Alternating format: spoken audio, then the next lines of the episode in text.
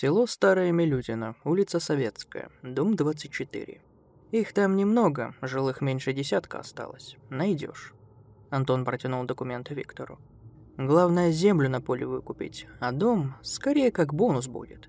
Давно где-то туда уехать хотел, да все покупателей найти не мог. «Хорошо», — сказал Виктор и взял документы. «Как туда добраться?» «Машину от компании я выдать тебе не смогу. Права получить надо было», — нахмурился Антон. «На автобусе за полтора часа доберешься. «Ладно», — вздохнул Виктор. «Могу идти». Антон кивнул. Парень вышел из кабинета и отправился домой. Он работал в небольшой агрономической компании, часто заключал договора о покупке или продаже земли. Но в командировку за город его отправляли в первый раз. Какой-то дед из села решил перебраться в город и продать свой деревенский домик. Только покупателей из адекватных людей не было. Тогда он обратился в компанию, где работал Виктор. Дома их не интересовали. Но у деда было еще кое-что. Большой участок земли на поле и два огорода неподалеку. Это и было главной целью Виктора. Утром парень встал в хорошем настроении. Свежий воздух никогда не повредит. А самое главное, за эту удачную сделку на три участка земли и целый дом полагалась хорошая премия. И, возможно, повышение по должности. Виктор собрался взять с собой все документы, планшет, небольшую сумму денег на всякий случай и бутерброды, так как пока не было известно, сколько точно времени он проведет в селе. Спустя час Виктор уже стоял на автовокзале. Деревня Старая Милютина была последним в маршруте, и путь до нее составлял примерно полтора-два часа. Парень занял последнее место в салоне, включил музыку в наушниках и примерно на середине пути задремал. Разбудил его громкий хриплый голос водителя. «Вставай, приехали!» Молодой человек открыл глаза и огляделся. В салоне он был совсем один, не считая водителя. «Милютина?» Сонным голосом спросил Виктор, собираясь выйти из автобуса. «Семеновка», — ответил водитель. «Как Семеновка?» Виктор моментально пришел в себя. «Моя вроде бы конечная была... Мы Милютина проехали?» Водитель повернулся корпусом к Виктору. «Тебе и в Милютина надо было?» «Да», — расстроенно ответил парень. «Какая нелегкая тебя туда понесла?» — удивленно спросил водитель. «По работе. Землю покупаю». «Не доехали мы еще. До нее 10 километров осталось». «А чего вы меня разбудили?» — с облегчением выдохнул Виктор. «Такое дело!» Водитель сделал паузу. «Не езди оттуда. Плохое место. Милютина это». «Колдунья в лес утащит», — улыбнулся парень и плюхнулся на сиденье. «Ты пойми меня правильно». Водитель говорил серьезно, с небольшим волнением в голосе. «Оттуда никто не ездит на автобусе. Людей мало осталось. Слухи ходят разные. Раньше село огромное было, а потом раз, и все оттуда уехали. Дома бросили. Осталось два с половиной человека. «Чего это они все оттуда сбежали?» – скептично спросил Виктор. «Кто что говорит?» Водитель завел мотор и тронулся с места. Один мужик на ферме в Семеновке языком чесал, что живет он в Милютино, и каждый вечер они там по хатам сидят. На улицу не выходят. Говорят, что если выйдет человек, то не вернется или вернется на другим каким-то. «Интересно, расспрошу деда об их образе жизни», — улыбнулся Виктор. «Вы сможете вечером меня оттуда забрать?» «Вечером это во сколько?» «У меня рейс от Семеновки в полвосьмого. Могу и за тобой заскочить, но не позже». «Хорошо, я думаю, к этому времени уже все будет сделано». Автобус притормозил у поворота. Дорога была проселочной и вела через лес. «Дальше сам, иди прямо по дороге, там справа кладбище будет. Не пугайся. Днем тебя никто не тронет. Нечисть ночью просыпается. У меня осиновый кол с собой, поэтому можете быть спокойны». Подмигнул водителю Виктор, но тот не улыбнулся, а лишь покачал головой. Парень вышел из автобуса, тот мгновенно закрыл двери и поспешил убраться отсюда. Витя огляделся и пошел по дороге вглубь леса. Погода была обычная для осени. Моросил небольшой дождик, дул ветер, деревья скрипели под своим весом, а птицы напевали что-то на своем языке.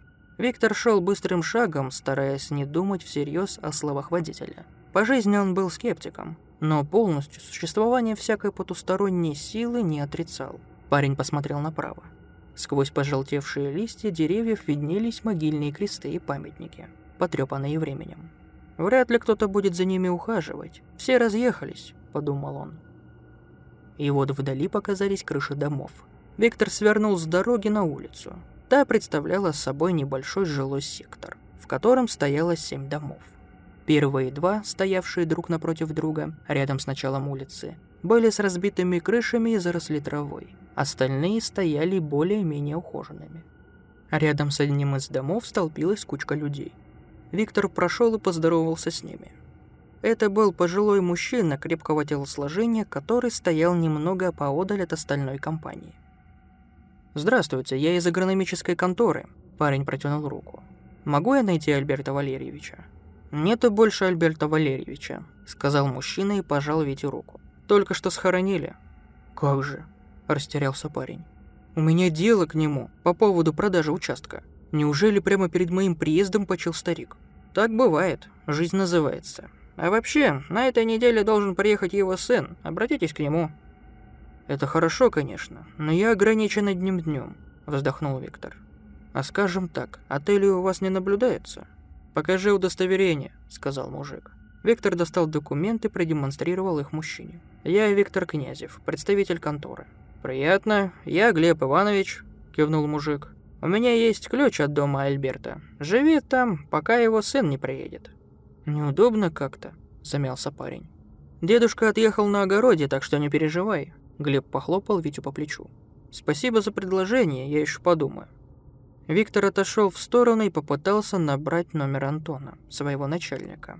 Но связи не было. Все обдумав и взвесив все «за» и «против», парень принял решение остаться на ночь и дождаться приезда сына Альберта. «Все, что нужно для жизни, здесь есть», — сказал Глеб. «Вода, электричество, газ, даже телевизор ловит». «Спасибо», — улыбнулся Виктор. «Скажите, а много тут людей проживает?»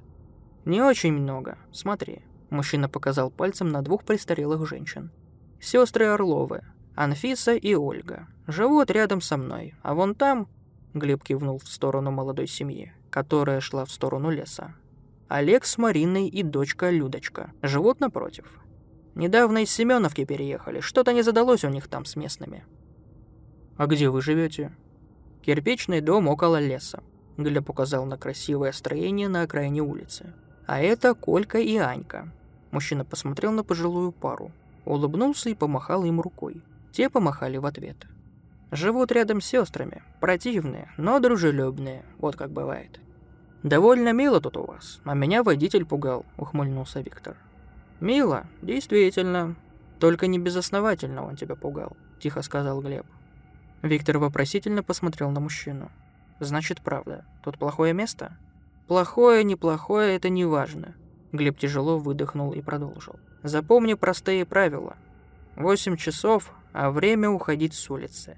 Закрой калитку, закрой двери в дом на все замки, плотно закрой шторы. До 11 вечера ты в безопасности. За 10-15 минут до этого времени выключи телевизор, радио или другую электронику. Подготовь место для сна и выключай свет. После 11 ты должен лежать в постели, в темноте. Ничего не бойся, Спи спокойно и жди утра. Если ходишь во сне, привяжи руку к кровати или мокрую тряпку рядом с кроватью положи. Не дай бог тебе выйти из дома ночью. А что будет? Слегка дрожащим голосом спросил Виктор. Точно не скажу, сам не знаю. Могу сказать только то, что был у нас здесь паренек. Серегой звали. Вышел ночью в туалет, а утром мы его там и нашли. Глаза вырваны, а шея настолько изуродована, что голова оторвалась, когда мы его поднимали. Холодный пот выступил на лбу Вити. Мурашки побежали по спине. Даже если Глеб и врал, то делал это очень убедительно. «Я, наверное, лучше поеду. В городе найду сына Альберта». «Дело твое, но бояться тут нечего, если из дома не выходить. Ты не подумай, я тебя не пугаю, а предупреждаю. Все-таки это я предложил тебе здесь остаться, а если бы с тобой что-нибудь случилось, то моя совесть мне покоя не даст». Виктор перекусил бутербродами и вышел в сторону остановки. На часах было половина восьмого. Парень выглядывал вдоль дороги в надежде увидеть автобус. Безрезультатно. Спустя еще 15 минут терпение Виктора лопнуло, и он побежал обратно в деревню. Путь занял у него не больше пяти минут. Парень нашел дом Глеба и сильно, несколько раз постучал ему в дверь. Мужчина открыл, улыбнулся и дал Вите ключи. Дверь захлопнулась быстро. Виктор даже не успел ничего сказать. Он надеялся, что Глеб предложит ему переночевать с ним в красивом кирпичном доме. Стучать второй раз было как-то неловко, поэтому парень поспешил в бывший дом Альберта Валерьевича. Сразу же по приходу Витя включил во всем доме свет. Проверил каждый уголок на наличие монстров и, окончательно убедившись в том, что дом чист, закрыл двери. Вечер тянулся долго. Телевизор не отвлекал от мрачных мыслей, которых в голове у парня было предостаточно. Часы пробили 11 вечера. Виктор лежал в кровати в кромешной темноте. Было очень тихо. Лишь песня сверчка на улице разряжала эту гнетущую обстановку. Осознание пришло не сразу. Виктор лежал долго и вслушивался в песню, пока до него не дошла вся суть ситуации. «Если я слышу сверчка на улице, значит, я не закрыл окно», – промелькнула мысль в голове. Холодок побежал по затылку, а затем перепрыгнул на спину к парню. Пальцы рук задрожали. Витя привстал с кровати, робко поставил ноги на пол и, аккуратно крадясь, подошел к окну. Резким движением он закрыл его и повернул ручку. Теперь он в безопасности. Парень выдохнул с облегчением и гордо пошел к кровати. Стук в окно. Тихий, робкий, а затем уверенный и озлобленный. Виктор замер посреди темной комнаты. Медленно повернулся головой в сторону окна, пытаясь хоть что-то разглядеть в непроглядном мраке. По стеклу провели чем-то острым. Парень понял это по характерному звуку. Холод сковал молодого человека. Он попятился к кровати и неслышно забрался под одеяло. Обреченность, безысходность перед лицом непонятного существа за окном. Виктор чувствовал себя маленьким мальчиком, который испугался выдуманного чудовища и забрался под одеяло, предполагая, что оно его защитит. Только это существо не было выдуманным. Оно стояло там. Парень знал это. Стуки по стеклу не прекращались. Под одеялом было и жарко, и холодно одновременно. По щекам текли слезы, а колени предательски дрожали. Нужно было пешком идти в соседнюю деревню. Нужно было уезжать сразу. Почему я остался? Крутились мысли в голове парня. Внезапно стуки прекратились. Виктор вытащил голову из-под одеяла и, не открывая глаз, уснул. Проснулся рано, но на улице уже расцвело. Не теряя ни минуты, парень оделся, поел и побежал к дому Глеба. То, что он там увидел, навсегда врезалось ему в память. Окровавленная голова Глеба высовывалась из разбитого окна. Глаз не было. Вместо них зияли две темные впадины. Шея была разорвана и насажена на небольшой осколок, бывший некогда нижней частью окна. Виктора затошнило, он отвернулся и поспешил в дом напротив, к молодой семье, рассказать, что случилось. Дверь открыл Олег, отец семейства. Он впустил парня в дом, напоил чаем и выслушал. Сказал, что вызовет полицию, когда доберется до работы. Работал он на ферме в Семеновке. Ездил туда каждое утро с коллегой, который забирал его на повороте. Олег вышел из дома. «Наверное, пошел посмотреть на Глеба», — подумал Виктор. Из спальни вышла Марина, которая только что проснулась. Витя сел за стол и рассказал ей о случившемся. Оно знает, что ты его боишься, и, скорее всего, оно тебя учуяло. Но вот что непонятно. Почему оно пошло Глебу?» – спросила она. «Откуда я знаю? Может, он, как и я, забыл закрыть окно?» Глеб не мог забыть. Он сам нас учил бороться с этим. Она задумалась. «А что, если он спас тебя от этого?» «Что значит от этого?»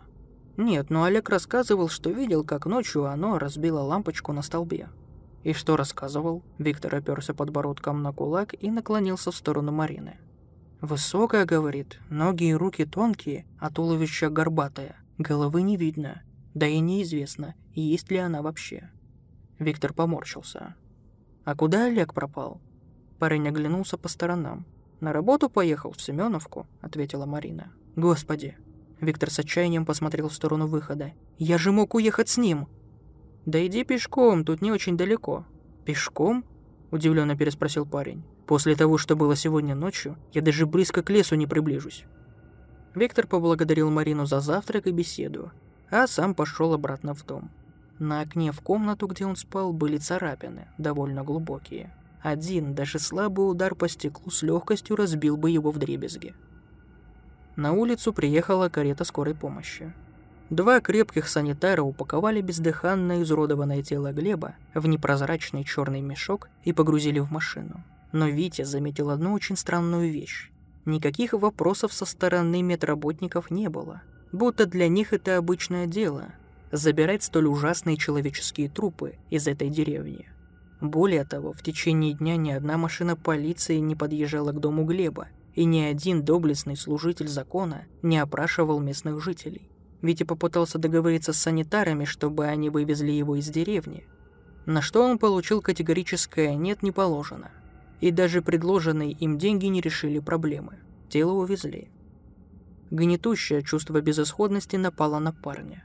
Он искренне не понимал, почему же сельчане ничего не предпринимают. Но стоило ему лишь заговорить об этом с ними, как те сразу же переводили тему и старались избавиться от назойливого юнца. День прошел быстро.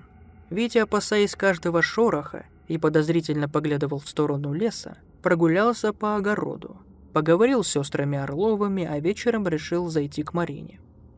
С ней он провел приличное количество времени и не заметил, как часы пробили девять вечера. «Пойду я, наверное», — сказал Витя. «Время?» «Где же Олег?» Марина нервничала.